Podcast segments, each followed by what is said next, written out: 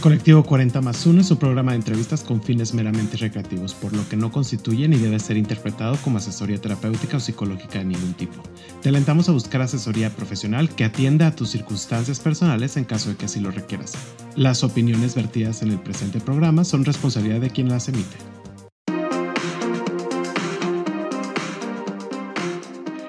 Hola, ¿qué tal? ¿Cómo están?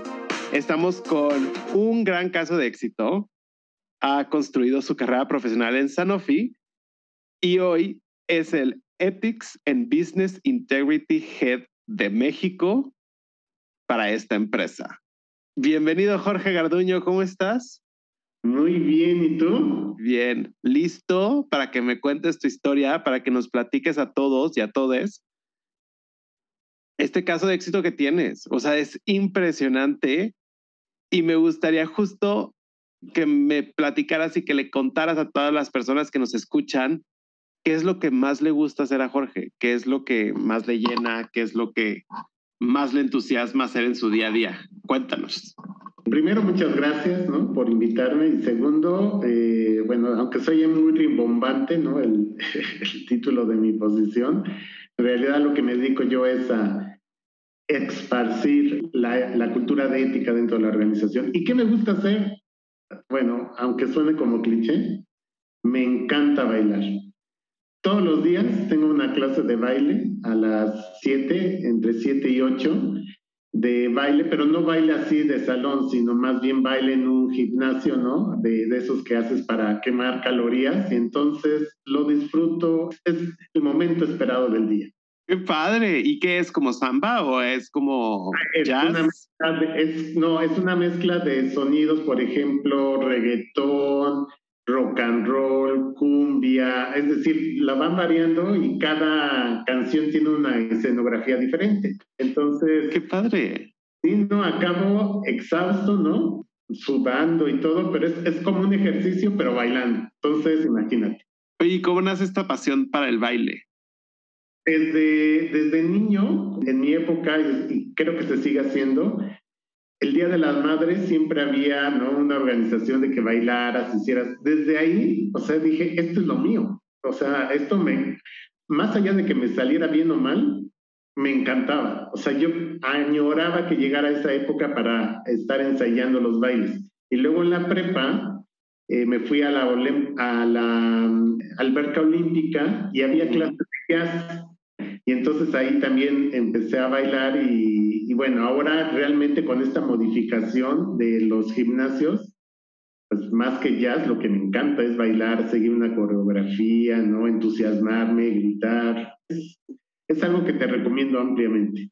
Ay, pues a todos, yo creo que sí. A todos, a todos, porque, pero mira, te voy a decir algo. Hay colegas que, eh, digamos, no tienen las habilidades para bailar, pero aún así se ve que disfrutan muchísimo la clase, como que se desestresan. De, claro. De, de, el escuchar la música, moverte, seguir, tratar de seguir el ritmo, reírte, porque también nos reímos, ¿eh? Mucho.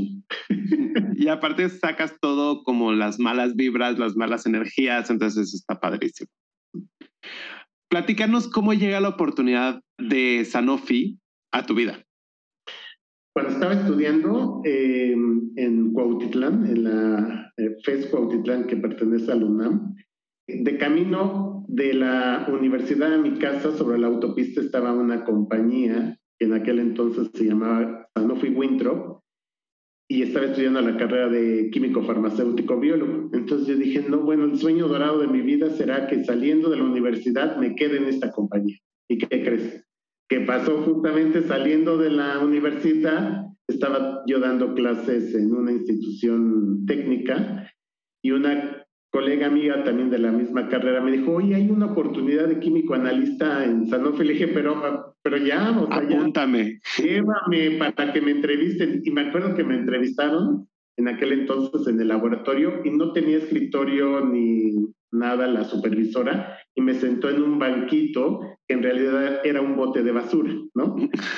Con tapa y ahí fue mi primera entrevista y de ahí me, me quedé en la compañía qué padre experiencia, ¿no? O sea, de que te lo propusiste y dijiste, yo quiero trabajar ahí y el universo literal se acomodó para que llegaras a ese lugar.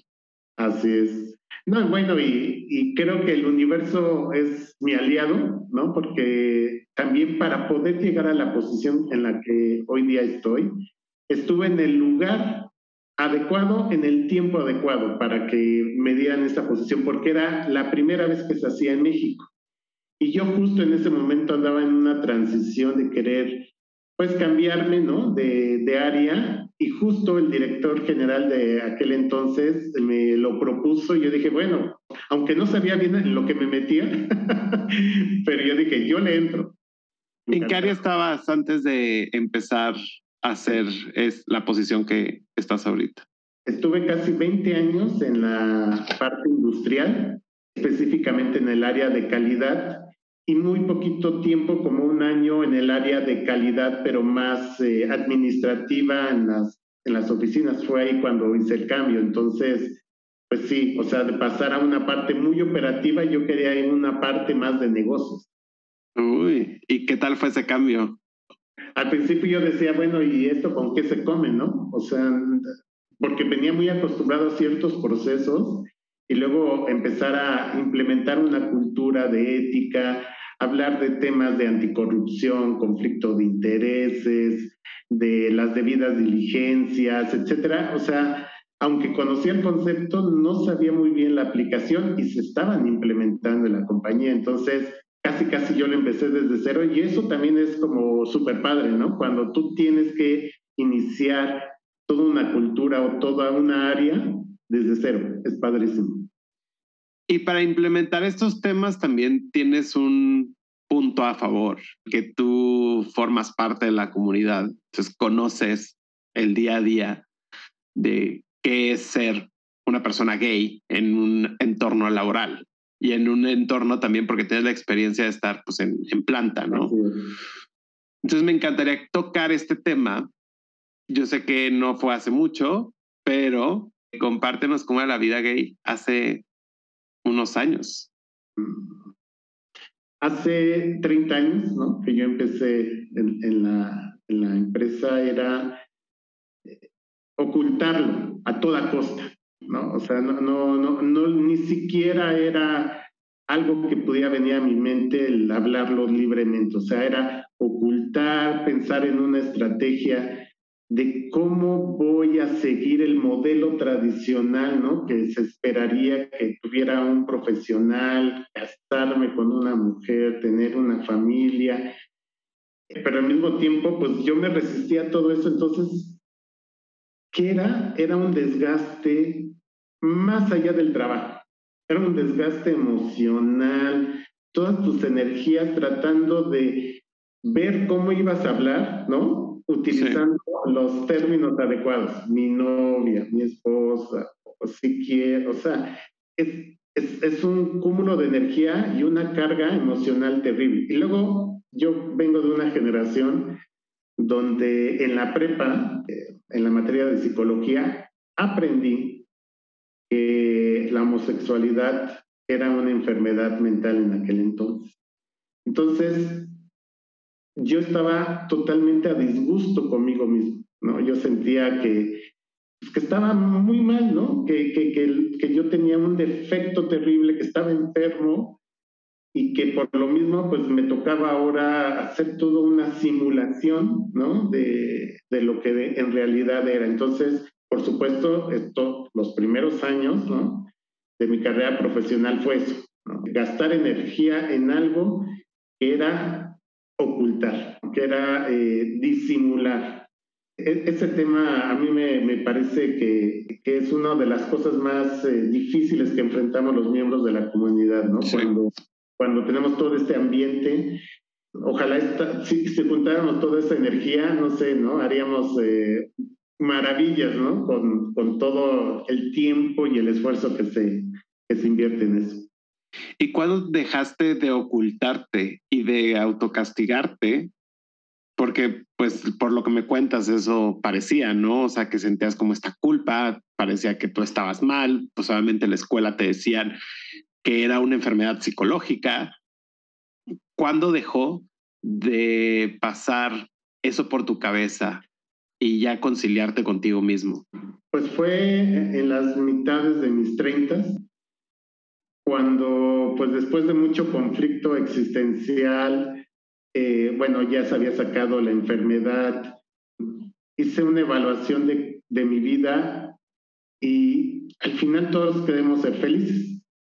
Y yo me pregunté, ¿y eres feliz, Jorge? Y la respuesta en automático fue, pero para nada, porque estoy pretendiendo vivir la vida de otra persona que, que ni siquiera conozco. O sea, no, no, no, conozco a ese Jorge que, que quiere seguir un modelo tradicional, no conozco a ese Jorge que no disfruta, por ejemplo, si tuviera algún novio, ¿no? De, de, tomarle la mano, de, de compartirlo con tu familia, con tus amigos. Entonces, creo que mi primer gran paso fue con un pequeño grupo de amigos, muy pequeñito, ¿no? Que había hecho en Sanofi, empecé a hablar de eso. Y justo ese grupo de amigos me ayudó mucho porque fue muy eh, confidencial, digamos, el tema, ¿no? Entonces, empecé a sentir como una liberación, ¿no? Como que la olla express empezaba a salir la presión y yo dije, wow, o sea, si esto es con este pequeño grupo de amigos, ¿qué pasaría si yo lo hago extensivo?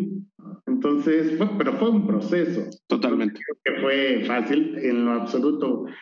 Varios de los miembros de la comunidad me entenderán, pero, o sea, es todo un proceso. Pero digamos, en mis 30 empecé ya en mis 40, digamos que salí del closet de forma oficial en, en la compañía, en una cena, yo ya era eh, miembro del comité de dirección, y entonces en una cena con puros directores, eh, hubo una dinámica que decía, cada uno de ustedes tiene que decir una cosa personal, ¿no? Fuera del trabajo. Entonces, pues todos empezaron, ah, que mis hijos, ah, a mí me gusta jugar los fines de semana tenis, ah, no, que a mí me gusta estudiar otros idiomas, y, todos hablaban de sus temas personales, y justo me dejaron penúltimo, ¿no? Y yo dije, no, pues ahora es cuando. Y entonces le dije, ah, bueno, pues a mí con mi novio, ¿no? En aquel entonces, me gusta eh, salir, ¿no? Disfrutar, a mí me encanta bailar, aunque a él no le gusta verme, etcétera, ¿no? Entonces, tú te fijas en la reacción de todos los demás, ¿no? Entonces hubo como un silencio o como un lenguaje corporal totalmente diferente a de lo que estaban diciendo los demás. Aunque, digamos, estas cosas se saben y todos suponen, ¿no? Ah, Jorge debe ser gay, ¿no? O sea, es muy diferente a cuando tú lo confirmas de viva voz, ¿no? Y en un escenario así. Y quieres que te diga, después me sentí tan orgulloso, ¿no? De mí mismo. Me sentí tan liberado que dije, no, bueno, yo de aquí soy. O sea, de aquí en adelante, quien me lo pregunte, eh, ya no tendré ningún problema de decirlo. Ya mi familia parece entonces ya, ya sabía, ¿no? Y ya estaba yo, pues, muy cercano, o más bien, habíamos empezado ya la relación con mi actual esposo. Entonces, eh, pues fue maravilloso. ¿Y cómo te fue con tu familia ahorita que tocaste ese tema? ¿Qué tal fue la experiencia? Híjole, mi familia muy tradicional y aparte con ciertas eh, pues, creencias, ¿no? Que todos tenemos. Y fue por un error, fíjate. Este es un tema muy, muy difícil porque tuve, digamos, un altercado con una persona, ¿no? Que, que, también era hombre y, y justo, ¿no? Con, con, todo eso, pues eh, se dio una situación que tuve yo que decirle a mi mamá, oye mamá, tú sabes que yo soy homosexual. Y ella me dijo, sí, yo lo sé. Le platiqué lo que había pasado y, al principio pues no lo comentaba. Hoy día es, eh, mi mamá es fundamental, e interacciona totalmente con mi esposo, eh, me apoya, o sea, es, es, algo totalmente diferente, pero sí, ella tuvo que sufrir eh, todo un proceso de, de aceptación. Mi papá, por el contrario, no, él no lo aceptaba para nada. Te voy a hablar un poquito del perfil de mi papá. Mi papá era una de las personas que tenía sus puestos de jitomates en, el mercado de la Merced. Entonces, pues el ambiente en el que él se desarrollaba era de machismo total y absoluto, ¿no? Entonces, o sea, la idea es que yo después me hiciera cargo de este, de este puesto, ¿no? Lo cual no era problema. El problema es que, como, como un hijo, ¿no? Que, que, es homosexual, ¿no? Se va, a, o sea, es, es, es mi reemplazo en esto. Y bueno, desafortunadamente mi papá también tenía otros problemas de, de alcoholismo y, y, me acuerdo que en una de esas ocasiones me ofendió así en la calle, diciendo, pero seguro tú eres ya sabes qué. Sí. Y yo me sentí súper avergonzado y todo lo demás. Por lo mismo, eh, tuvo una enfermedad muy fuerte y, y, falleció. Entonces él no, no se fue antes ¿no? de que yo estuviera abriendo todas estas cosas. Pero sí, si ahorita regresara, pues creo que aunque no lo hubiera aceptado, yo sí se lo, se lo hubiera dicho, ¿no? Al igual que a todos los demás. Y qué padre la historia con tu mamá, ¿no? O sea, obviamente todos tenemos un proceso, tú tuviste tu proceso, yo tuve mi proceso, obviamente las mamás, los papás, pues tienen su proceso también por ende, o sea, es, es normal y ver ahorita que me cuentas la relación que ustedes tienen, pues escucha increíble después del camino que, que pasaron juntos. Así es. Sí, y cuando hay ciertas creencias, ¿no?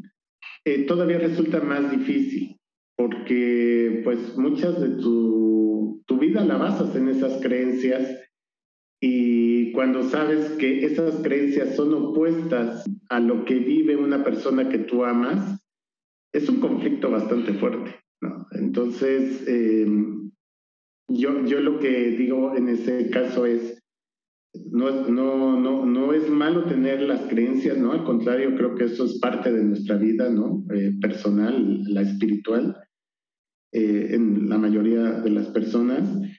Pero también es cierto que la realidad que vivimos las personas es a veces muy diferente. Entonces, tienes que buscar un equilibrio, como todo, ¿no? En, darle el peso suficiente a ciertas cosas y otro más a, a, a los seres que tú quieres y amas.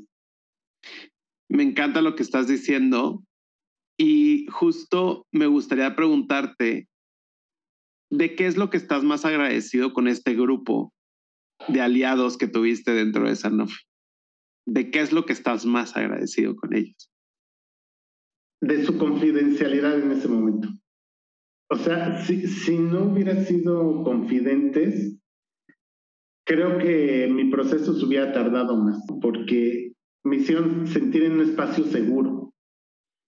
Entonces yo ya hablaba tan de sin pensarlo que incluso hasta me costó trabajo, ¿eh? O sea, ya utilizar términos de novio, ¿no? Me sentía extraño, o sea, yo decía, wow, ya me había tanto acostumbrado, ¿no? A hablar de o, o ocultar eso que yo decía, wow. Entonces ellos, digamos, me hicieron ese espacio seguro. Eso es lo que les agradezco muchísimo. Y has tratado de replicar estos espacios de seguros dentro de tu actual trabajo. O sea, oh, ya tú. estando e, en la posición en la que estás. Sí, porque mira, uno de los de mis funciones es promover el código de ética y uno de los capítulos del código de ética es respeto al individuo. Esa, ese capítulo habla de temas de diversidad, inclusión, no discriminación, cero tolerancia al acoso, etcétera. Y ahí mismo también está el canal de ayuda, el, el, famoso ticket que tú levantas, ¿no? Cuando te sientes discriminado, acosado o cualquier otra cosa del código de ética, hay mecanismos. Entonces a mí me tocó implementarlo.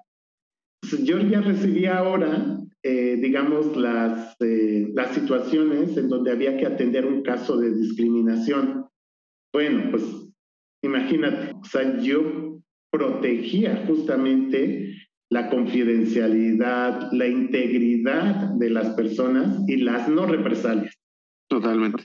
Entonces, por eso te digo que me pusieron en el momento justo, en la posición adecuada, ¿no? Porque con esta eh, experiencia que yo tenía y sensibilidad, pues por supuesto protegía. Y no solamente eso, ¿no? Sino también casos de mujeres discriminadas por ser mujeres, ¿no? O por minorías o porque una persona es de otra religión. O sea, yo he, digamos, hecho este grupito chiquito, lo he magnificado a toda la, la, filial, ¿no? Hoy día, cualquier persona eh, que obviamente vive su proceso de salir de closet, o sea, ya tiene, digamos, esa confianza. Como me ubican todos, ¿no? Saben, ah, Jorge Garduño es el director de ética y es gay, ¿no? Entonces, ya, en automático dicen, ah, pues no hay problema, ¿no? Sé que, que, alguien me va a cuidar, ¿no? En ese sentido. Pero obviamente también, como seres humanos, viene el otro lado de la moneda. También yo tengo que cuidar que no se maluse la línea de ayuda, ¿no? Porque humanos somos y a veces tienes una fricción con alguien y se podría utilizar para perjudicar. Entonces, también yo tengo que ser muy cauto eh, cero pasional y más bien como muy objetivo. Y ahorita justo vamos a ir a profundizar mucho en ese gran logro que hiciste, que es la línea de ayuda. Y ahorita me va a regresar a que nos decías, se acomodó todo en el universo para que yo estuviera en la posición actual. ¿Cómo llegaste a ser el head de Ethics and Business Integrity en Sanofi? Después de casi 20 años en el área industrial de calidad, me movieron a una posición muy administrativa que era lo mismo calidad, pero calidad enfocada en centros de distribución, en estudios clínicos y todo eso. Pero digamos, no me, no me hacía muy feliz esa posición. Entonces se creó a nivel de, del mundo, en mi compañía, la posición de compliance officers, así se llamaban antes, ¿no? Los directores de ética. Y el director general, que sabía muy bien que yo pues, no era el más feliz, pero conociendo mi, mi personalidad, me dijo, sabes que hay esta posición y yo quiero que tú te quedes. Y yo le decía, órale, me encanta porque escuchaba el título y más o menos me imaginaba de lo que era. Pero lo chistoso fue que cuando llegó la que en realidad debía de ser mi jefa, no él, porque él no podía ser el, jefe del compliance officer por conflicto de intereses. Cuando llegó la persona de la región, en, una reunión con todos le dijo, ah, y él es Jorge Garduño, el próximo compliance officer. Y la, la jefa de aquel entonces se volvió a ver como diciendo, o sea, ¿cómo? Si es mi posición, ¿tú por qué andas eh, diciendo, no? Y ya después de que se aclaró ese misunderstanding, tuve la, la entrevista con ella y, y, pues vio mi background, que era muy de seguir procesos, vio mi personalidad, ¿no? Que era yo más enfocado a las personas. Entonces dijo, sí, tú, tú vas a hacer. Y yo dije, fantástico. Ahora, obviamente no fue fácil, ¿eh? La sufrí porque tuve que aprender mil cosas. Oye, pero ¿tu jefa en ese momento era la directora en México o era la directora en la región? no, sé cómo, no sé cómo se maneja Sanofi era la directora de compliance de toda Latinoamérica. Ok. Ella es eh, brasileña y entonces, pues, yo fui el primer compliance officer en Latinoamérica que ella seleccionó. Entonces, eh, pues fue padre y además muy bien porque ella viene de una cultura, ella es brasileña, pero de origen eh, japonés entonces ella entendía muy bien los temas, ¿no? De segregación, discriminación, etcétera. Y, no, bueno, después hicimos cosas juntos maravillosas. ¿Cuáles eran tus primeros propósitos al llegar a la posición? El primero era implementar la cultura de ética. O sea, esa era, digamos, mi misión. Porque tienes aquí que todo el mundo hable de ética, todo el mundo conozca de integridad, todo el mundo sepa de temas de anticorrupción. Eso era lo oficial. Lo personal era, todo el mundo tiene que saber que hay línea de ayuda, todo el mundo tiene que saber que no hay discriminación, todo el mundo tiene que saber que hay cero tolerancia a ciertos comportamientos, ¿no? Aunque venía incluido en el paquete, yo, digamos, lo potencialicé más, ¿no? Ese tema. Y me agarré, pues, de otros conceptos, ¿no? Que también venían como parte del puesto. ¿Y no fue diferente porque normalmente la posición, la gente que está en la posición en la que estás tú actualmente, son abogados o son psicólogos. Y tú vienes de un background completamente diferente. O sea, eres un químico farmacéutico. O sea, también no sé si hubo un reto por ese lado ahí. Claro. Y además los compliance officers en aquel entonces, hace 10 años, eran como muy serios, ¿no? Eran como los policías de las organizaciones. Entonces, sí, efectivamente, había un tema de conceptos legales, pero la gran ventaja es que yo venía de un sistema muy regulado de calidad, con políticas, procedimientos, leyes, entonces, bueno. Y luego la parte humana, digamos que esas skills ya las traía, ¿no? O sea, ya desde antes, en la universidad, me caracterizaba por no ser tan técnico, sino más bien con un approach más de persona, humano. Sabía manejar conflictos, sabía manejar situaciones, eh, podía influenciar a los demás, ¿no? De alguna u otra manera. Entonces, por eso digo que el universo se acomodó, acomodó mágicamente en eso. y creaste la línea de ayuda y me gustaría que nos platicaras cómo fue la creación de este proyecto que es tu estrella totalmente, porque antes no había, ¿cuáles fueron esos retos?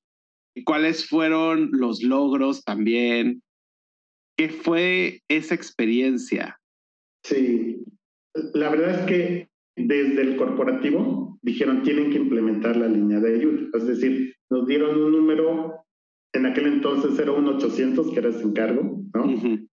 Un correo electrónico y una página web. O sea, los elementos los sabía. Lo que, digamos, fue mi, mi, tarea era implementarlos y darlos a conocer, lo cual obviamente era todo un desafío y más a veces en ciertas culturas, ¿no? Nuestra cultura es muy particular en ese sentido y entonces me tocó dar capacitaciones, entrenamientos, ir a las convenciones de fuerzas de ventas, hablar en los diferentes comités, decirles, miren, hay estos tres mecanismos. O ustedes pueden ir directamente conmigo, porque también se puede, o mandarme un correo electrónico a mí. Entonces, eh, eso empezó así. Fue más, oye Jorge, quiero hablar contigo. Eh, te, mando un correo con el tema. Entonces, digamos, les facilité mucho la forma de hacer esta denuncia y era directamente conmigo. Ya después, con los años, fueron aprendiendo que hay, y hoy día utilizan todos los métodos para levantar la mano. Y te digo, no solamente en temas de de discriminación y acoso, también otros temas que tienen que ver con corrupción, con conflicto de intereses y todo eso. Afortunadamente ninguno de ellos es grave, pero, pero sí, bueno, enfocándonos en el tema de discriminación es eh, fantástico. Y ahorita tocabas un punto muy importante porque estás en una posición en donde tienes que ser neutral. ¿Cuáles son esos retos? Porque hay veces que ya es algo humano, de que tomas partida por uno o por otra persona. Y es un dilema ahí un poquito grande. Es un dilema ético, justamente. O sea, voy a poner un caso hipotético. Imagínate que un colaborador que pertenece a la comunidad LGBT más hizo una cosa mal, realizó mal un proceso con toda intención. Híjole, yo tengo que hacer a un lado todos mis sentimientos, ¿no? Todos mi, mi vallas, ¿no? En ese sentido.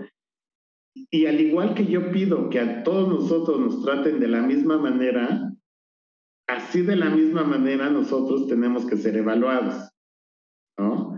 Entonces, en lo bueno y en lo malo.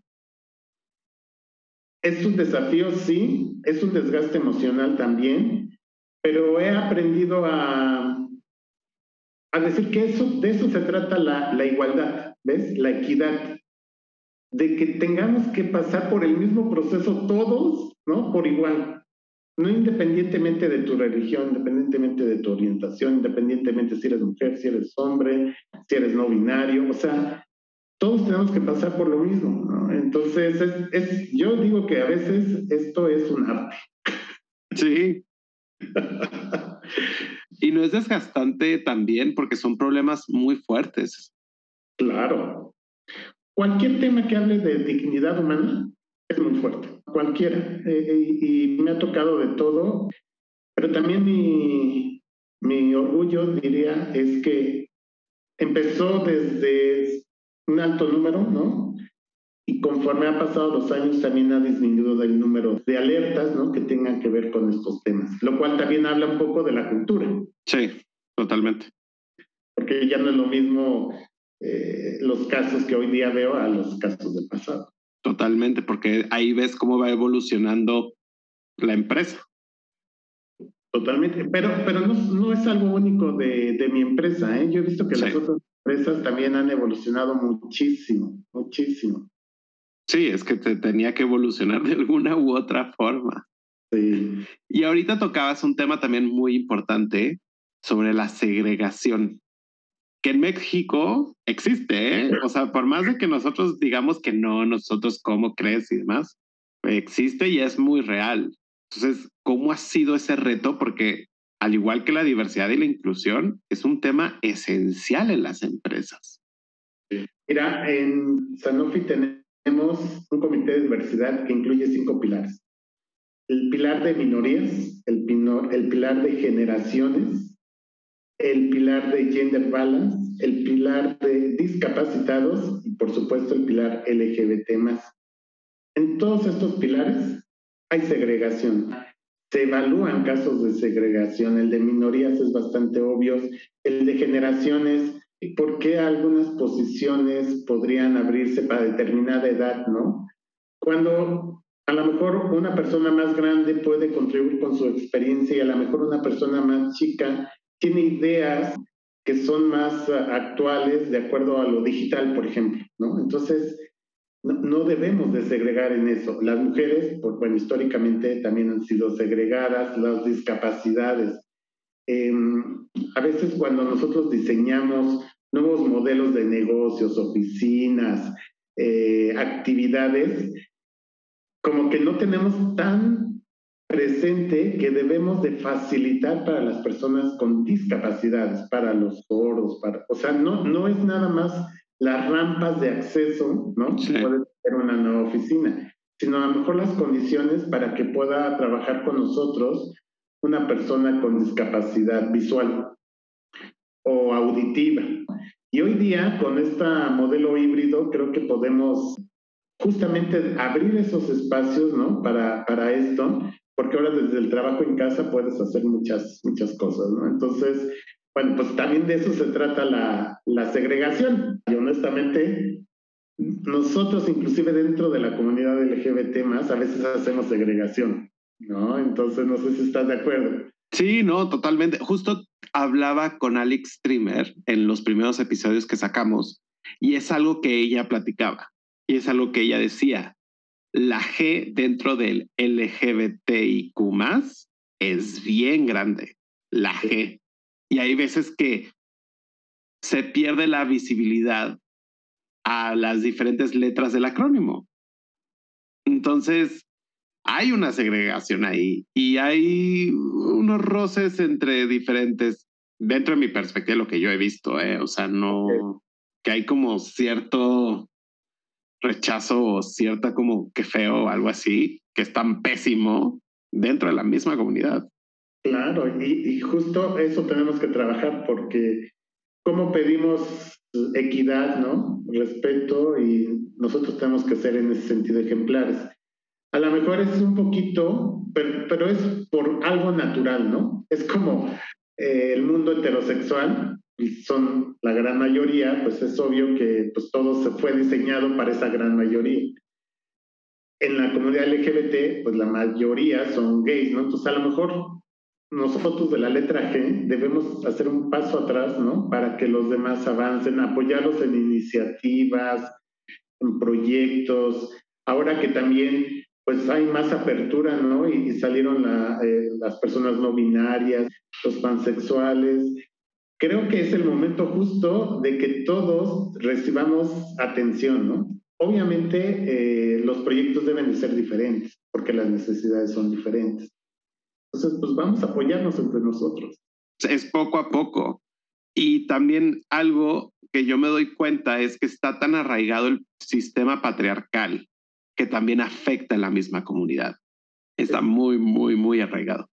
Sí, muy, muy arraigado y, y, también como que, aunque nosotros pertenecemos a la comunidad LGBT, eso no significa que no traemos otros vallas de otras cosas, ¿no? Por ejemplo, esto del patriarcado, de que los hombres somos los que tenemos que tomar los liderazgos, de que nosotros somos los fuertes, de que, o sea, esos vallas también no, no son, ¿no? la verdad es que yo soy muy feliz cuando tengo jefas, porque son líderes extraordinarias y, a mí me gusta mucho.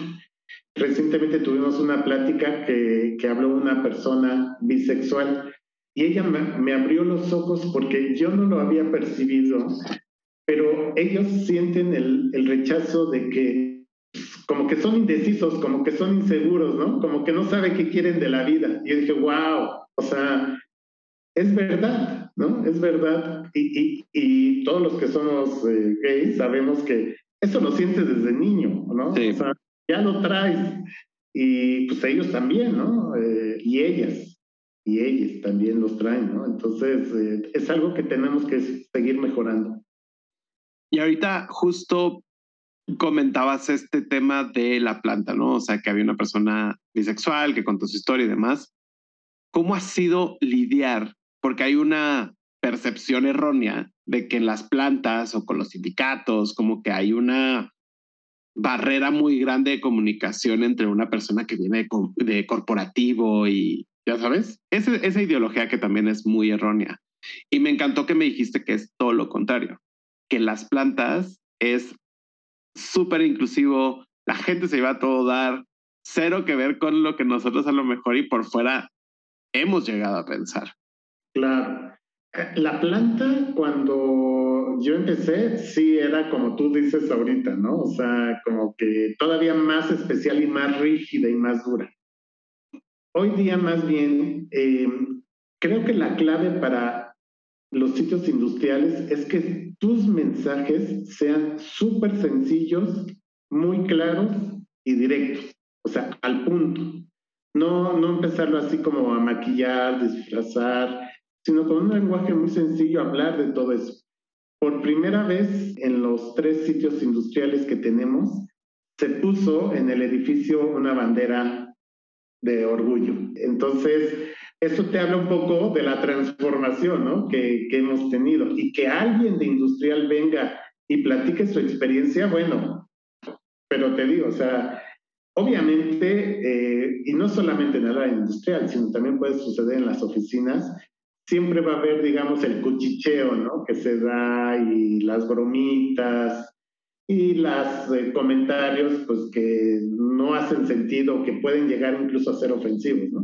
Es, es parte de nuestra vida diaria, pero al menos hoy día alguien sabe que si alguien te ofendió, te discriminó, te acosó por tu orientación sexual, ya saben, en donde estén, en la planta, en las oficinas, pueden levantar la mano en la fuerza de ventas también. Y eso no se quita, estando en el ambiente en el que estés, sea planta, sea corporativo, seas la empresa menos o más inclusiva, siempre va a existir, creo yo, porque está algo cultural que está muy arraigado desafortunadamente. Así es, totalmente. Ahora, repasando después de hacer un balance de todo, ¿cómo ves tus logros? Te diría que me siento completo. Esa, es la palabra. Me siento completo porque lo que yo quería lograr en, en ciertos momentos, que era entrar a la planta, eh, implementar esta cultura, me siento como muy satisfecho. Pero también al mismo tiempo me siento como muy responsable de darle continuidad, porque si bien es un gran megalogro que llega hasta tal punto, sí, pero es más complejo mantenerlo e incrementarlo. Entonces me siento satisfecho, completo, pero con un alto compromiso y responsabilidad con el mandato, ¿no? De seguir mejorándolo.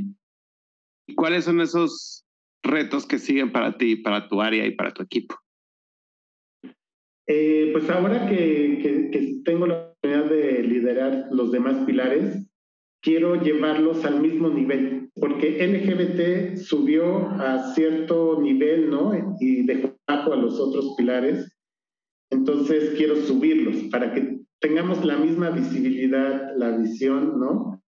E, y seguir fomentando esta, esta cultura, eh, pues no solamente en, en, la organización, sino también, por, por, ejemplo, estoy ahorita aquí contigo, ¿no? Entonces, ahora yo soy muy feliz de, interactuar con externos para pues también tengan un mensaje, cualquier gente que pueda escuchar todo eso, de que sí se puede ser tú mismo, ¿no? Nada más que necesitas vivirlo, un proceso, ¿no? Y, rodearte de personas realmente te quieran y hágante un ambiente seguro. A veces es súper complicado, ¿no? Hay condiciones muy adversas, pero también hay que ser valiente para hacerlo.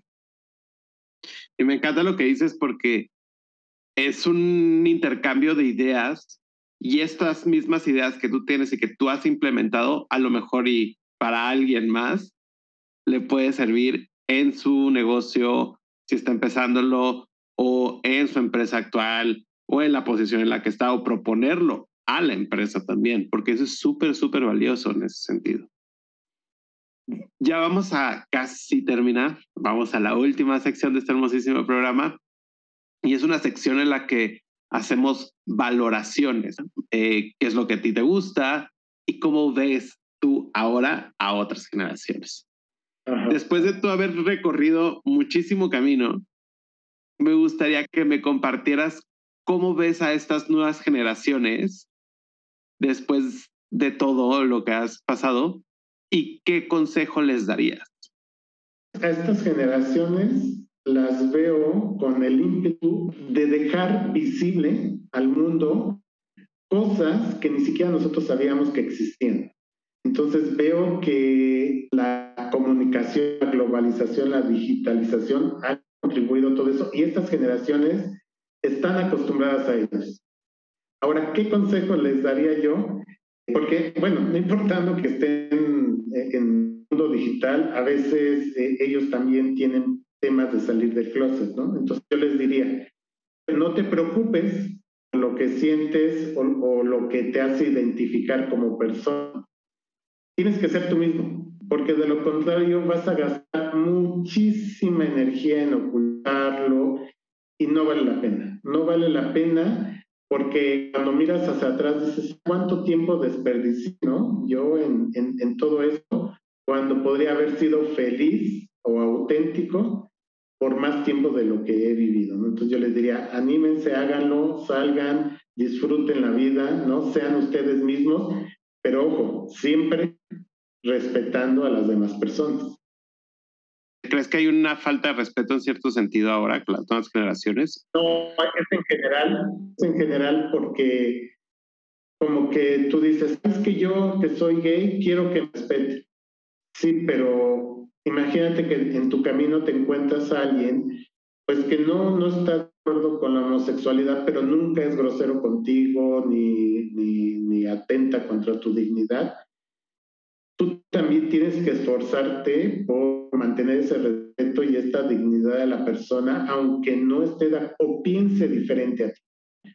Entonces, creo que eso es de todas las generaciones, entonces es dar y recibir, ¿no? O sea, respeto, respeto. ¿Qué le dirías al Jorge que vivía con miedo y que vivía en alerta cuando estaba en Sanofi, cuando estaba en su entorno de vida, pues Jorge con miedo en cierto sentido. ¿Qué le dirías ahora? Le diría, Jorgito, no te, no te agobes tanto, no te pues, no la sufras tanto. Es normal lo que tú sientes, eres un ser humano como cualquier otro y no gastes tu energía ¿no? En, en, en, en, estas cosas y tranquilo, porque con el tiempo todo esto va a cambiar. Qué padre. Y sí cambió y cambió para bien. Por último, ¿cuáles son los tres pilares más importantes de tu vida? Mi mamá, mi esposo y mis amigos. ¿Qué lugar ocupa tu esposo que no hemos hablado de él? Cuando eres joven, el primer lugar lo ocupa tu mamá, ¿no? Después, cuando ya te casas, es, eh, tu esposo.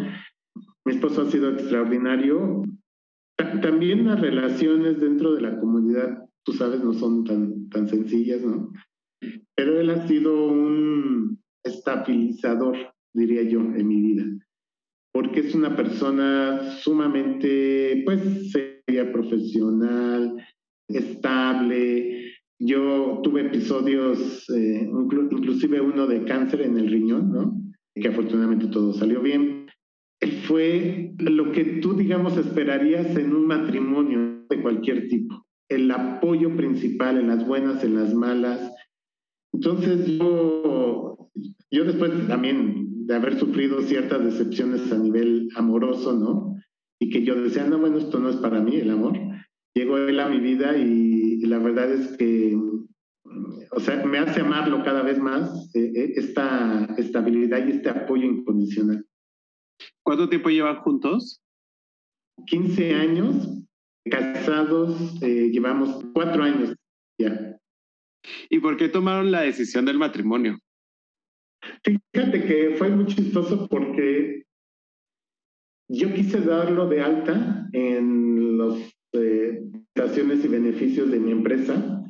Y entonces me dijeron sí, y hay dos opciones, con, que sea tu concubino, que sea tu esposo. Entonces fui a hacer el trámite de concubino. y bueno, ¿para qué te explico?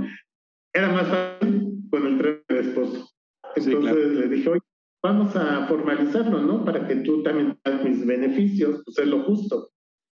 Mejor vamos a hacerlo y fue relativamente fácil el trámite y ahí y todo, ¿no? Y lo hicimos por eso, porque no por un formalizar nuestro compromiso, nuestro cariño, ¿no? Después sí tuvimos un poquito de arrepentimiento, ¿no? Porque dijimos, ah, bueno, lo debemos haber hecho las dos cosas, ¿no? Claro. La parte eh, administrativa de beneficios, pero también compartir con los demás, ¿no? Nuestro amor. ¿Y qué hicieron? ¿Hicieron una cena súper chiquita o nada más? Nada, nada, nada, nada más fueron al registro civil, firmaron y vámonos.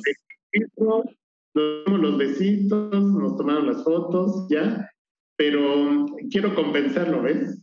En nuestro quinto aniversario quiero pues, hacer una fiesta, ¿no? Con, con mis amigos, con mi familia, con nuestras familias, para que, pues, celebrar esa, esa unión. Sí, vas a ver que va a ser algo increíble y se lo merecen. En verdad se lo merecen. Ya estamos casi por terminar y ahorita vamos a la sección dinámica que tenemos en este hermosísimo podcast y contigo jugaremos a ¿qué prefieres? Yo te voy a dar dos opciones y tú me tienes que decir una de qué es lo que prefieres. ¿Estás listo? Ok, listo. ¿Qué prefieres, playa o ciudad? Playa. ¿Café o té? Café. ¿Instagram o Facebook? TikTok, no se puede. TikTok me encanta, pero si hay que escoger de las otras, Instagram. ¿Yuri o Pandora? Eh, Pandora. ¿Parchís o Timbiriche? Timbiriche. Parchís eh, sí estuvo cuando yo era niño y me gustaba mucho, pero bueno, después Timbiriche Artón. Por último, perros o gatos, que eso sí me la sé. Perros. Porque tienes dos perros, ¿verdad? Sí, no, no, tengo dos, tengo seis perros. Madre Cuatro es la con mi mamá y dos aquí conmigo y mi esposo. ¿Y son rescatados? ¿Son...? Dos, dos ellos son adoptivos y cuatro son de que nosotros eh, compramos, ¿no? O mi hermana nos heredó. Entonces, este, sí, tengo de todo. ¿Qué es lo que te faltaría por hacer en el tema personal? O sea, ¿qué te gustaría, dónde te gustaría verte? Fíjate que me gustaría apoyar más por fuera ¿no? de, de mi posición, sino como Jorge Gardoño, en diferentes asociaciones, compartirles con ellos pues mi experiencia y de alguna forma hacer sinergia. Todavía no tengo bien definido cuáles serían, ¿no? Tengo yo que buscar, pero sí me gustaría hacer más participación pues activa en esas, en esas sociedades. ¿Estás activo participando actualmente o no has tenido como el tiempo para poderlo hacer? En ciertas asociaciones, ¿no? Que son pues, muy conocidas para todo eso, pero me gustaría más ir hacia las, por ejemplo, Casa de las Muñecas, eh, la Casa Frida o cualquier otra, ¿no? Que, que yo dé mi tiempo, ¿no? Y mi energía para, para apoyarlos. Esto que yo quiero hacer aquí en Sanofi me parece eh, padrísimo, hacer sinergias entre grupos de minorías, ¿no? Porque imagínate a una persona de la comunidad LGBT que sea mujer, que sea de raza negra, que tenga una discapacidad, ¿no? O sea, esto es tan complejo, ¿no? Que, podemos tener todo eso y además con un tema de salud. O sea, tenemos los mecanismos para atender estas necesidades, está, está cañón, ¿no? Entonces quiero enfocarme en eso. Y la última pregunta, y no la menos importante, ayúdame completando este enunciado y dinos por qué. Soy el más feliz. ¿Por qué? Soy el más feliz porque soy quien soy en todas partes. Qué hermosísimas palabras, en verdad, Jorge. Creo que este último enunciado engloba felicidad. De las entrevistas que, he tenido en los últimos días y en las últimas semanas, creo que la tuya, lo que más me irradió fue luz. Y lo que más me gustó fue que transmites esa felicidad. O sea, que no paré de estar en toda la entrevista con una sonrisa, amigos, no nos pueden ver, pero estuve con una sonrisa toda la entrevista de la felicidad que contagia a Jorge. Entonces, yo sé que aunque es complicado la posición en la que estás, le das esa confianza a la gente de que puedan acercarse a ti más allá de poner un mensaje en un correo o en un ticket. Y Sanofi si nos están escuchando, esténse muy agradecidos de tener a Jorge. Muchísimas gracias por tu tiempo y muchísimas gracias por tu espacio. Gracias, en verdad. No, gracias a ti, Gerardo. Te, lo agradezco muchísimo. Muchísimas gracias a, a, ustedes y nos estamos escuchando la siguiente semana con un nuevo o nueva invitada más a este hermosísimo programa. Gracias. Bye.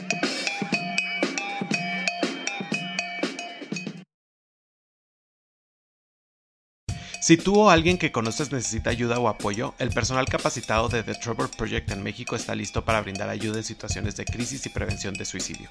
Los servicios están disponibles las 24 horas del día, los 7 días de la semana a través de su página web www.thetrevorprojectmexico ayuda o bien enviando un mensaje de texto con la palabra comenzar al 67676 o por WhatsApp al 559225 3337.